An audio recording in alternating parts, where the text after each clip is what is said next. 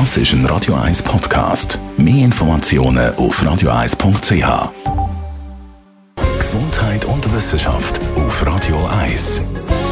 Wie reagiert das Ökosystem auf Rockmusik? Das haben amerikanische Biologen untersucht. Und zwar haben sie Maienkäfer ACDC-Musik vorgespielt und geschaut, was dann passiert.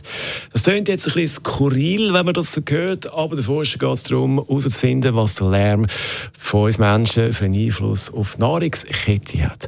Also hat man den Maienkäfer inklusive Blattläuse Songs von ACDC vorgespielt und dann voll aufgedreht und herausgefunden, dann, wenn ACDC gelaufen ist, haben die Maienkäfer nur halb so viel Blattläuse gegessen als ohne Musik.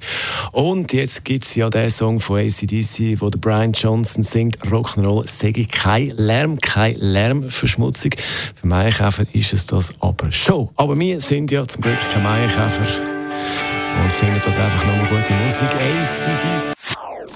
Das ist ein Radio 1 Podcast. Mehr Informationen auf radio1.ch.